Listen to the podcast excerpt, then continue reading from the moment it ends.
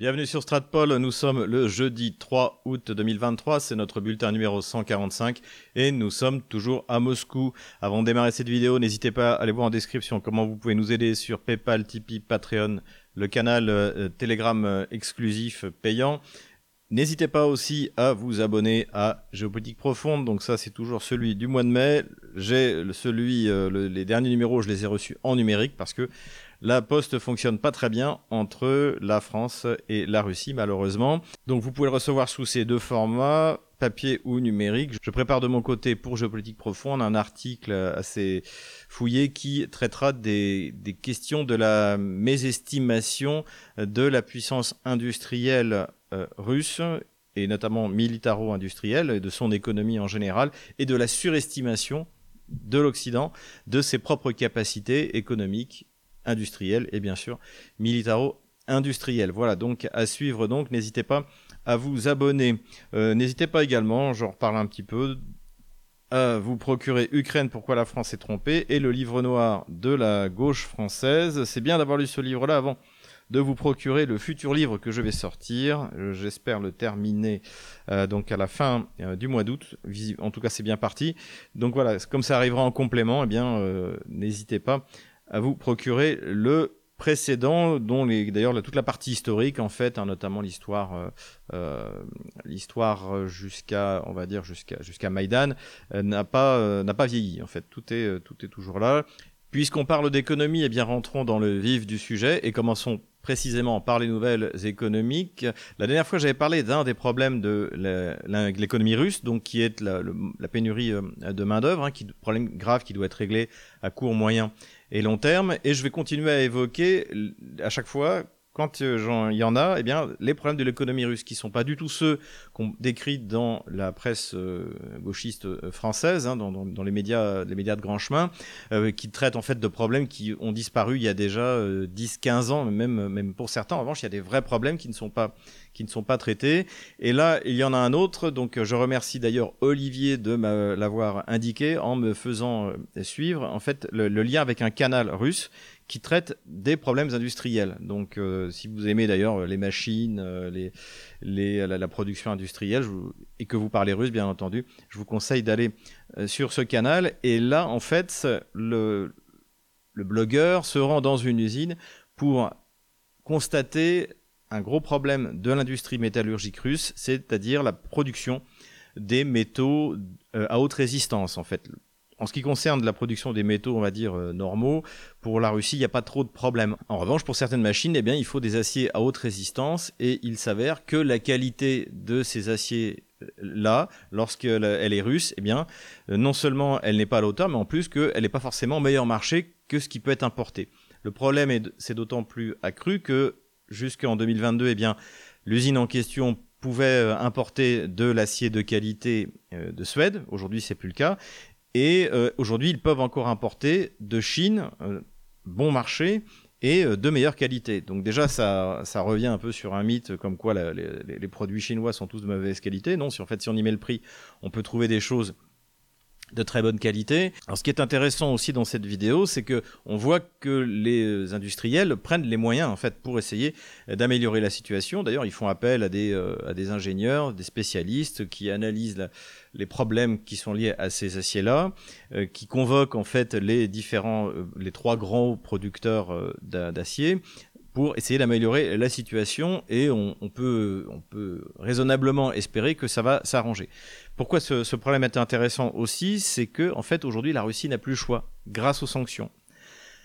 Et c'est encore une fois ces sanctions qui vont l'obliger à faire un gros effort. Sinon, eh bien, comme la Russie est un pays très riche, il est toujours plus pratique, plus rapide, euh, quand on est un peu paresseux, eh d'importer un acier de très bonne qualité de Suède et maintenant de Chine, alors que la Russie est largement capable de produire cet acier de qualité. Donc encore une fois, ça, ça démontre que dans le plan de Vladimir Poutine de, lancer l'opération militaire spéciale, il y avait, j'en suis sûr, la volonté d'être sanctionné par les Occidentaux pour pouvoir soi-même prendre des contre-sanctions et pour forcer par la, menace de, simplement de ne plus avoir d'approvisionnement, de devenir souverain dans absolument tous les domaines. Et ça, c'en est un excellent exemple. En tout cas, Là, c'est un domaine que je vais suivre et on reviendra là-dessus. Et puis on va continuer à parler des réels problèmes de l'économie russe. Et nous verrons bien d'ici un an déjà, je pense, comment elle s'en sera sortie dans des domaines comme l'aéronautique, l'automobile, les, matières premières, l'acier, la transformation de, ces matières premières. Deuxième information économique, cette fois ça concerne la France, ça concerne le génialissime Bruno Le Maire qui euh, a insisté auprès des Chinois pour qu'ils viennent davantage investir en France. Et évidemment, euh, les Chinois demandent des garanties.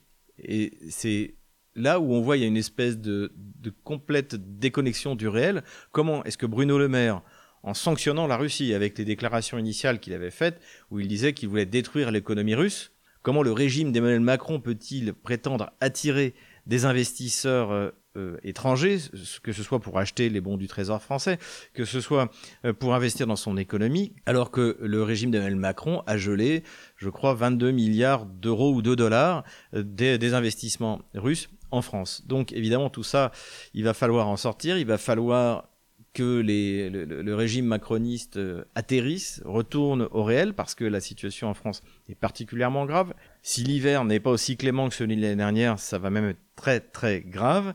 Il y a peut-être un espoir que les gouvernements européens aient fini par comprendre la gravité pour leurs propres économies euh, des sanctions qui ont été prises contre la Russie et de cette politique des sanctions euh, en général, j'en veux pour preuve deux articles qui sont sortis comme d'habitude dans la, presse anglo-saxonne. Il hein. ne faut pas espérer trouver des choses comme ça dans la presse française, notamment dans Foreign Policy qui est l'organe des affaires du, du, secrétariat d'État aux affaires étrangères américains, et qui euh, critique les sanctions en expliquant que bien ça pousse les pays sanctionnés à s'adapter, c'est le cas de la Russie, et que finalement même des pays qui vivent sous la domination euh, américaine, comme par exemple la France, hein, qui, qui, parlait de faire du commerce en yuan, peuvent finir par se tourner vers les solutions plus compétitives euh, proposées par euh, ces pays, encore une fois, qui, euh, doivent combattre les sanctions.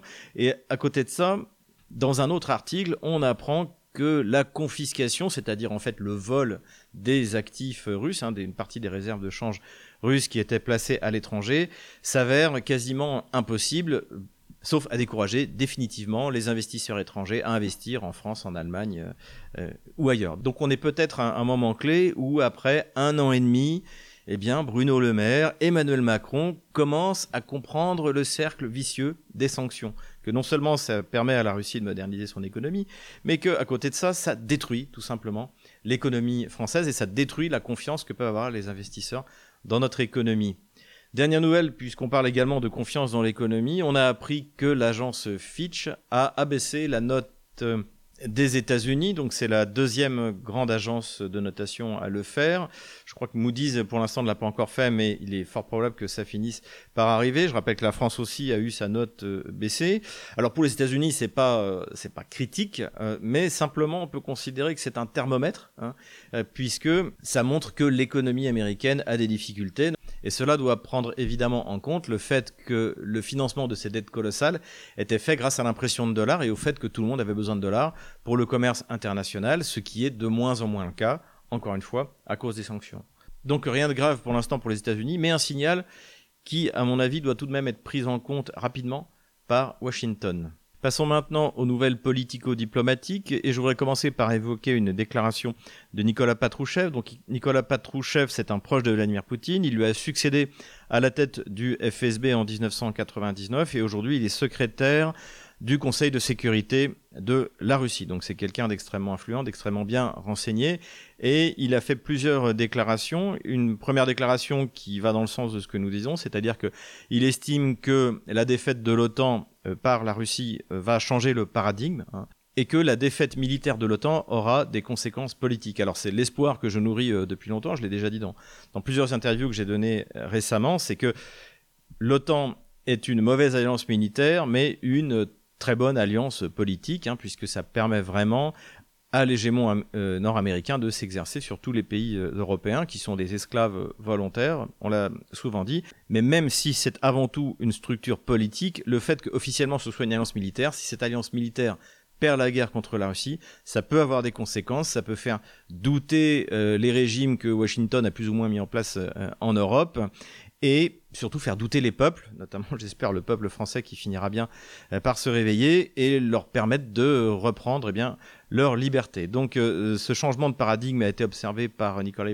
Patrouchev et ça c'est une bonne chose. Et l'autre point qu'il a évoqué qui est extrêmement important à mon avis, ce sont les trafics d'organes qui ont été mis en place par le régime qui vient avec la bénédiction des services secrets occidentaux, donc qui vise à récupérer les organes euh, des soldats ukrainiens ou même pourquoi pas euh, des, soldats russes et également euh, on, et on en parle de plus en plus dans les médias russes, eh bien c'est le trafic d'enfants, notamment le trafic d'organes d'enfants. Hein. L'Ukraine est devenue une zone de non-droit, sauf bien sûr la partie qui a été réunifiée par la Russie. Eh bien on peut y faire ce qu'on veut et ça rappelle énormément ce qu'on a connu en ex-Yougoslavie, notamment au Kosovo, où il y avait eu cette fameuse maison jaune qui avait bien fait rigoler euh, Bernard Kouchner, où en fait où les, Serbes étaient dépecés pour que leurs organes soient vendus.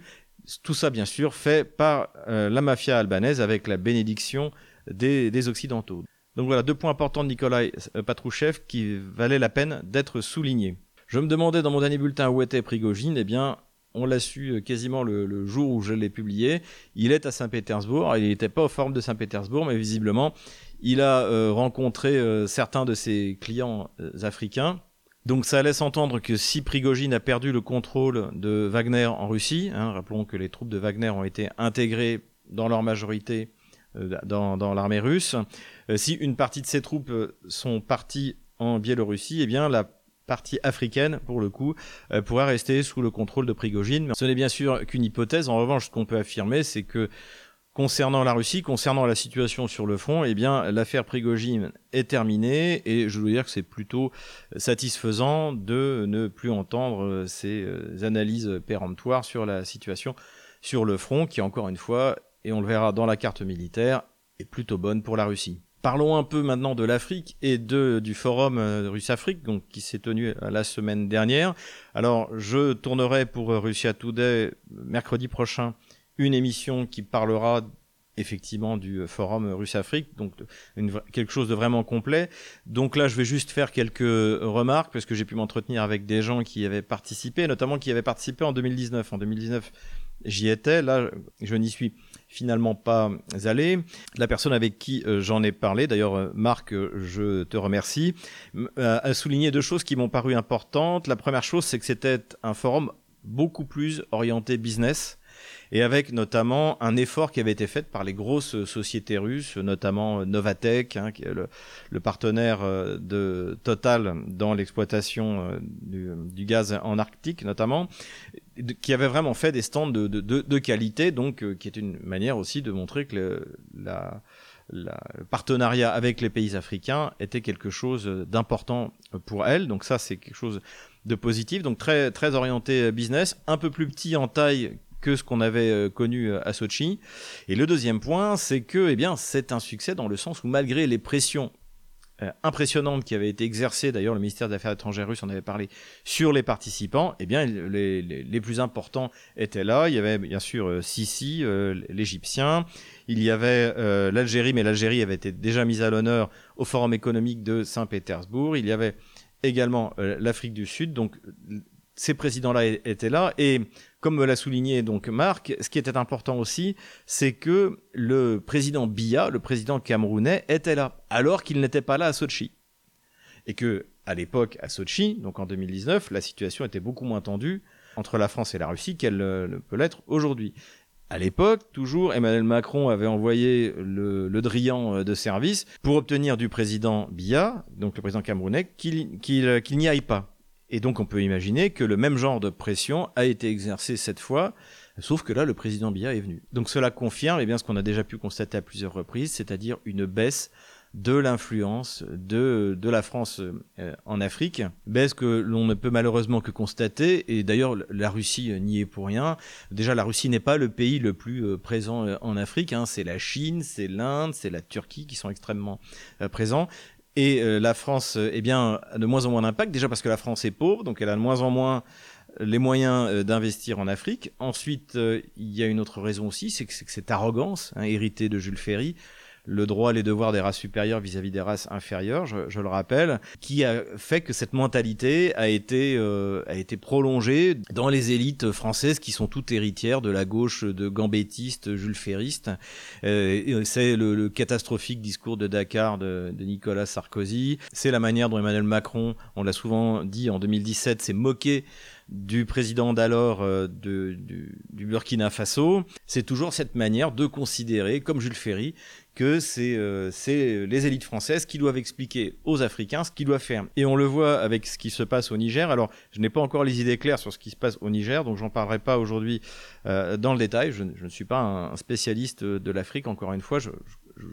Pense que je connais bien la relation entre la Russie et les pays africains, mais après sur les problèmes vraiment internes euh, à l'Afrique, il vaut mieux s'adresser à des gens comme euh, Bernard Lugan, qui en plus avait annoncé que le, Niger serait le, prochain euh, sur la liste. Mais ce qui était, encore une fois, étonnant, qui montre que la, gauche française, le, gauchisme macroniste n'a rien compris, c'est que le seul commentaire à faire sur ce qui se passe au Niger, c'est de dire qu'on espère que tout va s'arranger, que la France veut rester un partenaire sérieux et fiable du Niger, mais que les choses qui se passent à l'intérieur du Niger concernent les habitants du Niger. Et surtout pas les élites gauchistes françaises. D'autant plus que, il faut quand même le rappeler, Emmanuel Macron est arrivé au pouvoir en 2017 suite à un putsch, à un véritable coup d'État médiatico-judiciaire contre celui qui aurait dû être, et qui devait être d'ailleurs jusqu'en décembre 2016 euh, facilement élu, qui était François Fillon.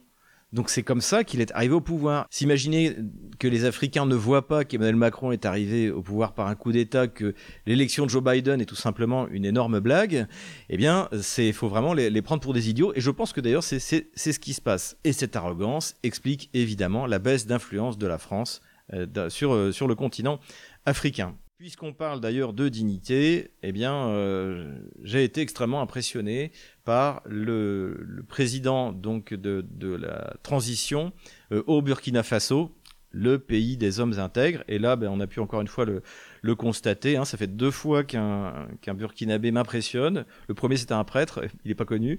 Et le second, c'est ce, ce président qui parle avec beaucoup de dignité, de fierté, de solidité, rien à voir avec. Euh, enfin, il suffit de le mettre, de, le comparer avec euh, avec Emmanuel Macron, on voit tout de suite la différence. C'est vraiment quelqu'un de sérieux. Il avait fait une intervention très remarquée lors du forum de Saint-Pétersbourg, donc en présence de Vladimir Poutine. Et là, je vous recommande d'aller voir l'interview qui a été faite par notre ami Antoine Clairaut, donc pour Russia Today en français. Donc, si vous voulez le voir, il ben, faut aller sur la chaîne Odyssée de Russia Today, donc qui est bloquée en France les Suisses, les Belges, euh, les Africains, vous pouvez y aller. Euh, mais pour les Français, eh bien, il faut un VPN. Hein. Je vous rappelle qu'on a un accord avec Planète VPN. Donc voilà, allez-y, euh, allez, allez, allez écouter et vous verrez que c'est qu'il est vraiment impressionnant. En plus, c'est un capitaine, donc c'est forcément quelqu'un de remarquable. Ce que j'ai bien aimé à la fin de l'interview, c'est qu'il parle de la dignité nécessaire pour, le, pour les populations africaines, enfin pour la population burkinabé, dans le sens où ils ne veulent pas de la mendicité. Ce qu'ils veulent, c'est pouvoir produire eux-mêmes, transformer eux-mêmes les matières premières euh, notamment agricoles, euh, qui sont, leurs, ressources. Et, c'est ça aussi qu'à mon avis, Emmanuel Macron ne, peut pas comprendre, de la manière qu'il n'avait pas compris que les gilets jaunes ne descendaient pas dans la rue pour demander de l'argent, ils descendaient dans la rue pour pouvoir continuer à travailler et à vivre dignement de leur travail. Cette dignité, en fait, qui est plus importante même que l'argent. Mais évidemment, pour un bourgeois gauchiste matérialiste comme Macron, euh, ça, ça, lui dit rien. Il peut pas comprendre, pas plus le discours d'un Ibrahim Traoré que le, discours euh, des Gilets jaunes canal historique hein, jusqu'au mois de janvier 2019. Euh, Je vous renvoie au livre de mon ami Yannick Jaffré pour l'honneur des Gilets jaunes. Voilà un peu quelques considérations sur l'Afrique. Encore une fois, on est en train de préparer une belle émission pour l'échiquier mondial, donc sur Russia Today. Diplomatie toujours, la conversation téléphonique tant attendue entre Vladimir Poutine et le président Recep Erdogan a eu lieu mercredi 2 août et visiblement c'est bien passé. Il a été annoncé par euh, la presse que la question des euh, prisonniers d'Azovstal qui avaient été libérés par euh, Recep Erdogan en Turquie la veille du sommet de l'OTAN euh, n'a pas été évoqué. En fait, moi, je maintiens ma, je maintiens ma thèse que de toute manière, Erdogan avait déjà prévenu Vladimir Poutine qu'il allait euh, le faire. Encore une fois, Erdogan a tout intérêt à maintenir une position équilibrée entre la Russie et les pays occidentaux qui sont eh bien, également membres de l'OTAN. Donc le sujet qui a été vraisemblablement abordé, c'est celui de l'accord céréalier. Donc, hein, rappelons que la Russie est sortie de l'accord céréalier. Ça a des conséquences sur les prix euh, des céréales dans le, dans le monde. Vladimir Poutine s'est engagé à transporter gratuitement euh, les céréales vers les pays euh, les plus pauvres. Mais il y a, un problème global. Et encore une fois, on peut espérer qu'Erdogan a fait des concessions à l'OTAN en échange du retour de cet accord céréalier. Alors, ce qui est intéressant pour cet accord céréalier, c'est qu'il y a eu un article dans le Guardian d'un journaliste euh, qu'on ne peut pas soupçonner d'être pro-russe, qui dit qu'en fait, la fin de l'accord céréalier est une catastrophe, que les sanctions occidentales sont allées euh, trop loin. Et donc, lui, le, prétexte qu'il donne, euh, c'est que, eh bien, effectivement, ça va entraîner des crises alimentaires dans plusieurs pays, dans plusieurs régions dans le monde. Et il y a aussi une autre, un autre, à mon avis, une autre raison qu'il ne, ne, dit pas ouvertement, c'est qu'à partir du moment où l'accord céréalier est terminé, la Russie a commencé à pulvériser les installations portuaires, non seulement à Odessa, mais également sur le port fluvial d'Ismaël, donc qui est le, port ukrainien sur le, Danube, puisque le ministre des Affaires étrangères ukrainien, euh, M. Kouleba, a déclaré triomphalement que eh l'Ukraine s'était mise d'accord avec la Croatie pour utiliser euh, les ports maritimes croates pour exporter euh, le blé. Et évidemment, c'est un gros problème pour l'OTAN puisque ces ports euh, maritimes ou fluviaux euh, servaient également au transit des armes de l'OTAN, servaient également au stockage de ces armes. Donc là, visiblement, c'était pas une bonne idée. Donc ce qui est intéressant, c'est de souligner qu'il y a des voies occidentales qui seraient tout de même favorables à un retour de l'accord céréalier. Nous verrons ce que ça va donner. Quelques nouvelles sur l'armement maintenant. Le ministère de la Défense russe a annoncé que le canon porté euh, Malva, donc qui est un canon qui est porté sur un, châssis 8-8, hein, sur un camion, exactement comme le César, eh bien, allait être mis en service. Alors, évidemment, la question se pose de savoir si c'est une copie du César. Alors, je pense qu'à mon avis, non. Il y a des points communs, notamment bah, le, véhicule fait 30 euh, tonnes, le César blindé, lui, fait 35 euh, tonnes, donc c'est des véhicules assez euh, proches du point de vue euh, du, gabarit. Une des réussites et une des spécificités du César, c'est son canon très long, donc 52 calibre, 52 fois 155 mm, qui lui permet de tirer jusqu'à 40 km et même plus loin avec des obus spéciaux. Donc de ce qu'on voit sur euh, le Malva, c'est un canon euh, russe euh, d'artillerie assez standard, donc il n'y a, pas de modification sur le canon en soi.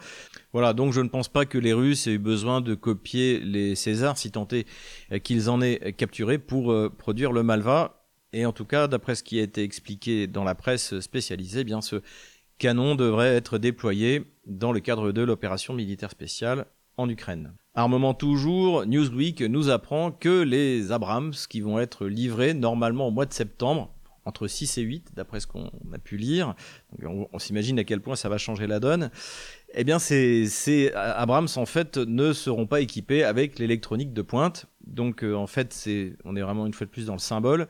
Je pense surtout ce qui fait peur à Washington, c'est de voir bah, ce qu'on a vu avec le avec le Léopard 2, c'est-à-dire que les, dernières versions les plus récentes, le A6, c'est bien euh, détouré réduit en bouillie par euh, euh, les missiles anti-chars russes, par l'artillerie russe, et donc évidemment bah, les Abrams qui, vont être mises en service si jamais elles sont envoyées sur la ligne de front. Pour l'instant, les Challenger 2 n'ont toujours pas été observés. Hein. À se demander même si les Anglais euh, n'interdisent pas aux Ukrainiens de déployer les Challenger 2 et si là on n'est pas uniquement dans le symbole. Là c'est pareil, Washington doit faire quelque chose. Moi je penserais même qu'il ne finirait par ne pas envoyer des Abrams pour pas subir cette humiliation. Mais là, évidemment, ils auront une bonne excuse. Si jamais les Abrams sont détruits, eh bien, c'est parce, que ce n'était pas les Abrams ce dernier modèle. En tout cas, si l'article de Newsweek est, fondé, ça suppose que Washington a de plus en plus de doutes sur la capacité de victoire de Kiev. Toujours concernant le complexe militaro-industriel nord-américain, on a une déclaration de Madame Mara euh, Karlin, qui est euh, conseillée au secrétariat d'État euh, à la défense donc euh, à, Washington, qui a constaté, reconnu que le complexe militaro-industriel américain n'avait pas été capable euh, de, de fonctionner normalement pour soutenir l'effort de guerre de l'OTAN contre la Russie en 2022 au moment de l'opération spéciale.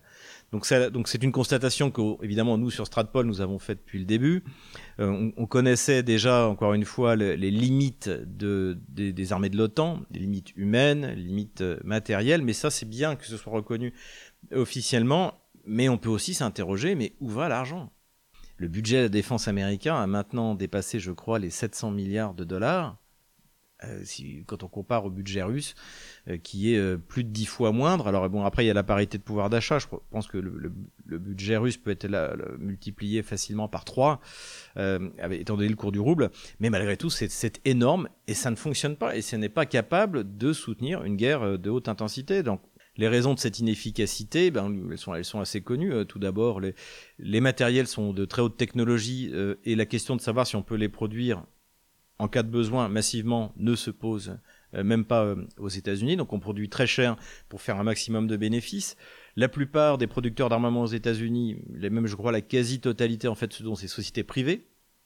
Donc à côté de ça, vous avez également la partie lobbying, donc c'est-à-dire en fait c'est de la corruption. C'est entre 20 et 30 euh, du, du, prix de l'armement pour euh, aller euh, financer les campagnes indirectement ou directement des élus où se trouvent les usines du complexe militaire-industriel américain. Et puis il y a également, à mon avis, un problème technologique, c'est-à-dire que eh bien l'Amérique ne fournit plus d'ingénieurs, c'est ce qu'expliquait très bien Emmanuel Todd, et que euh, dans les écoles d'ingénieurs aux États-Unis, eh bien on trouve des Chinois et des Indiens, et que euh, il leur est interdit évidemment d'aller travailler dans un domaine aussi stratégique que complexe militaro-industriel. Donc on observe ça dans le nucléaire, on observe ça dans l'armement, et euh, en tout cas ce constat que nous nous avions fait pour qu'on en arrive au point où il est fait publiquement par un membre du ministère de la Défense nord-américain, c'est quand même quelque chose, à mon avis, qui était important de souligner.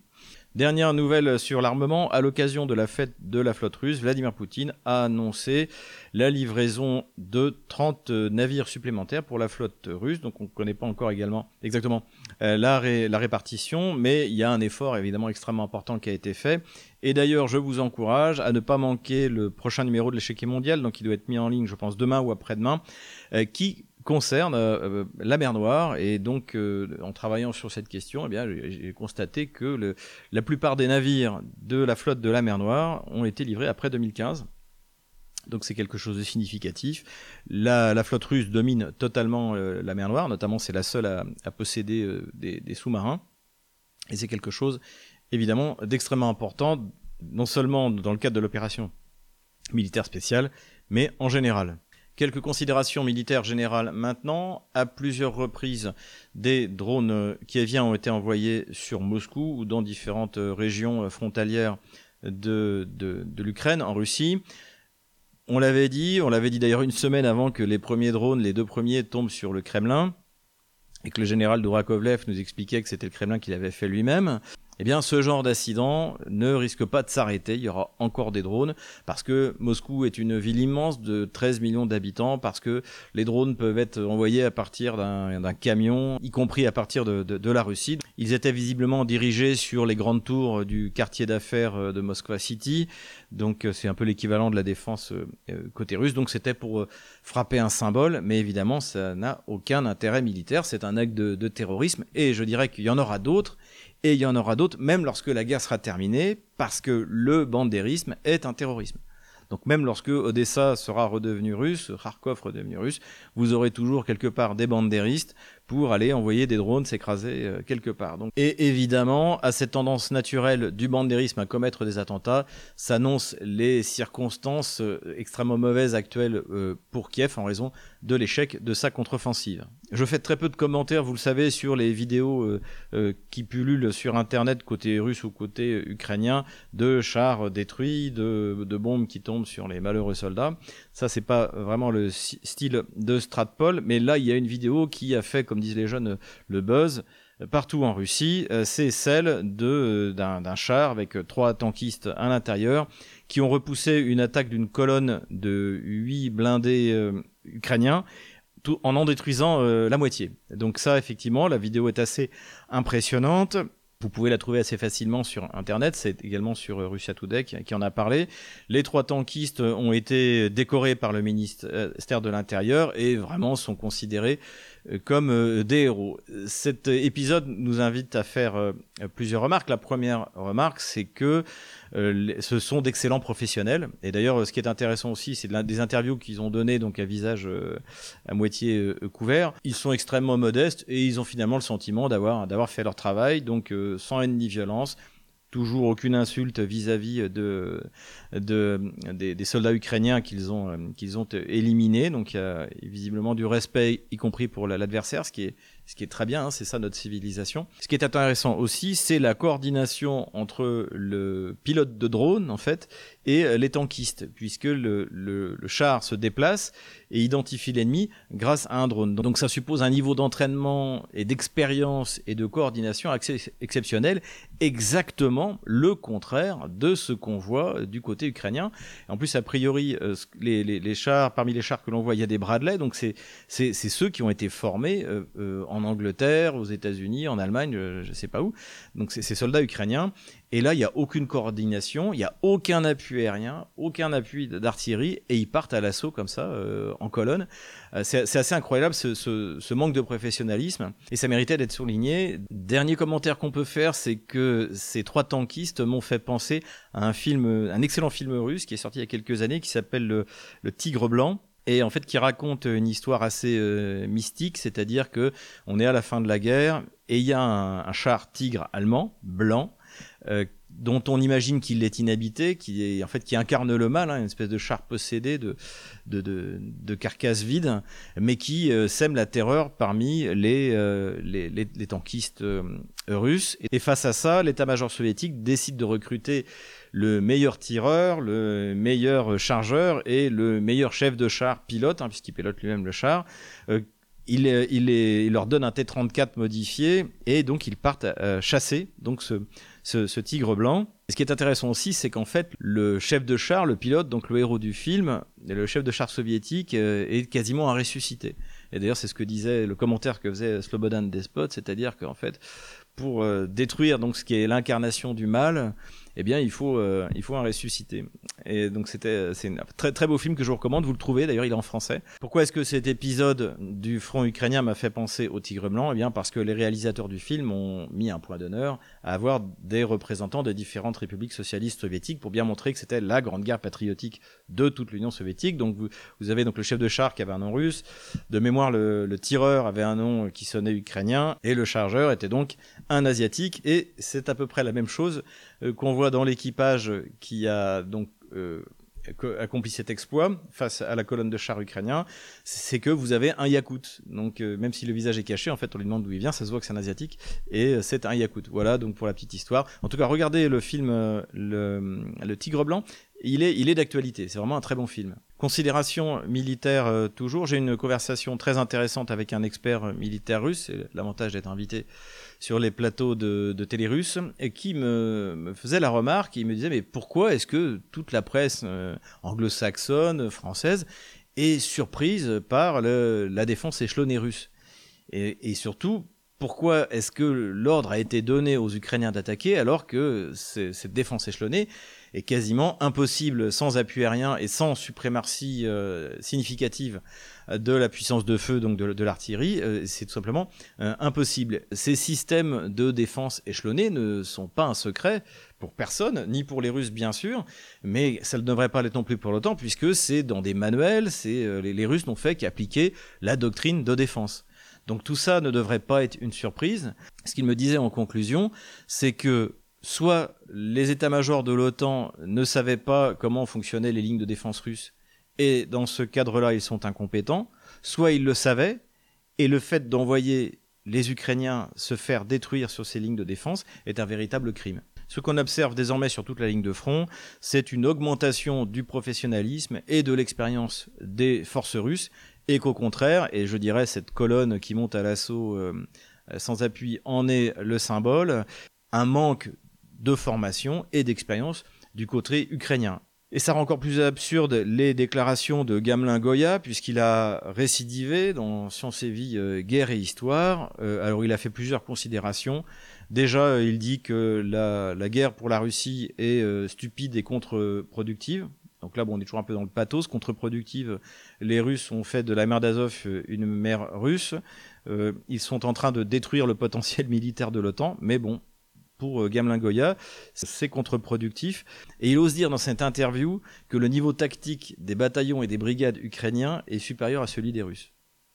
Alors qu'il suffit de constater la catastrophique offensive ukrainienne sur les excellentes lignes de défense russes pour, euh, pour se, se, convaincre immédiatement du contraire. Donc il y a une espèce d'aveuglement. Alors comme Gamelin Goya raconte n'importe quoi depuis un an et demi que visiblement au lieu de faire intelligemment son mea culpa en me disant je me suis trompé là-dessus, là-dessus, là-dessus, mais j'ai eu raison quelquefois là-dessus, là-dessus, euh, et eh bien en fait il, va s'enfoncer.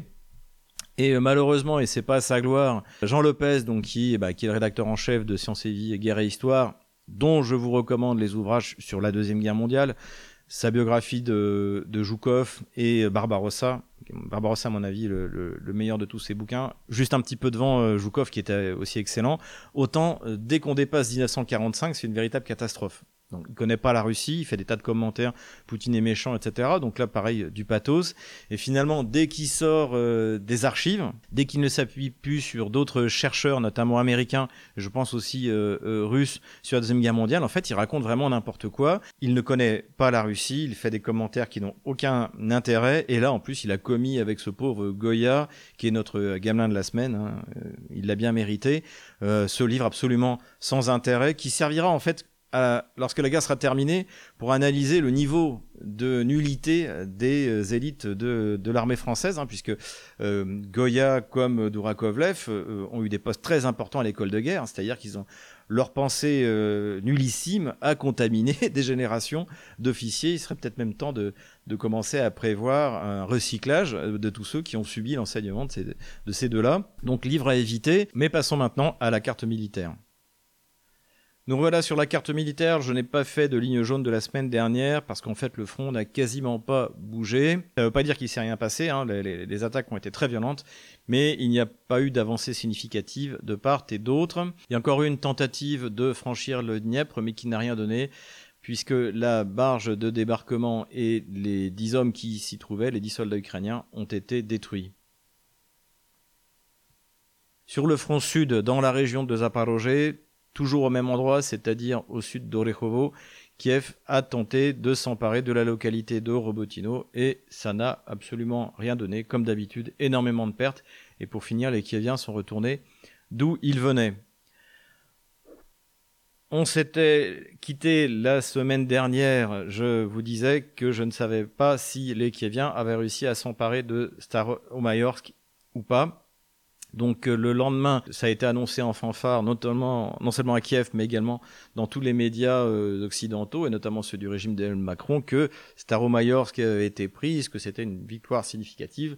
En fait, non comme à chaque fois, les Russes ont laissé rentrer les troupes otano-kieviennes et les ont détruites et ont repris le contrôle de Staromayorsk. Hein. Donc là, je rappelle, on est dans la partie sud du front de la République populaire de Donetsk. Du côté de Marinka, les Russes essayent toujours d'avancer, mais rien de significatif. Du côté d'Avdiivka, des succès ont été annoncés côté russe, mais je ne vois rien euh, de significatif sur la carte. En tout cas, ce qui est clair, c'est que le, front est loin d'être calme à cet endroit-là. En ce qui concerne la contre-offensive ukrainienne sur Bakhmut, hein, donc le cheval de Troie inversé de Bernard-Henri Lévy, donc cette contre-offensive dure maintenant depuis trois mois et n'a toujours rien donné. Et pire que ça, ce sont les Russes désormais qui sont en train de contre-attaquer, c'est-à-dire que la, localité de Kleshevka, ici, qui avait été annoncée comme prise par les Kieviens, en fait, ben, grâce à une contre-offensive réussie, les Russes ont repoussé les troupes de l'OTAN. Pareil dans le nord, les troupes de l'OTAN n'arrivent pas à avancer. Sur le front nord maintenant, là on l'a dit, ce sont les Russes qui sont à l'initiative, donc qui continuent à accumuler des réserves pour pouvoir continuer leur offensive, traverser la rivière Jerevets pour tenter d'atteindre la rivière Oskol et de reprendre Liman. Bon, là, on en est qu'au début. Ici, les Russes sont toujours à l'attaque, mais je ne vois pas d'avancée significative. À cet endroit-là, les Russes ont annoncé avoir avancé, mais j'attends d'en être sûr, et ils auraient pénétré à cet endroit-là dans la région de Kharkov. Hein. Ici, on a la frontière entre la région de Lugansk et la région de Kharkov. Donc Kharkov, c'est encore l'Ukraine pour l'instant. Donc c'est en fait la frontière entre la Russie et l'Ukraine.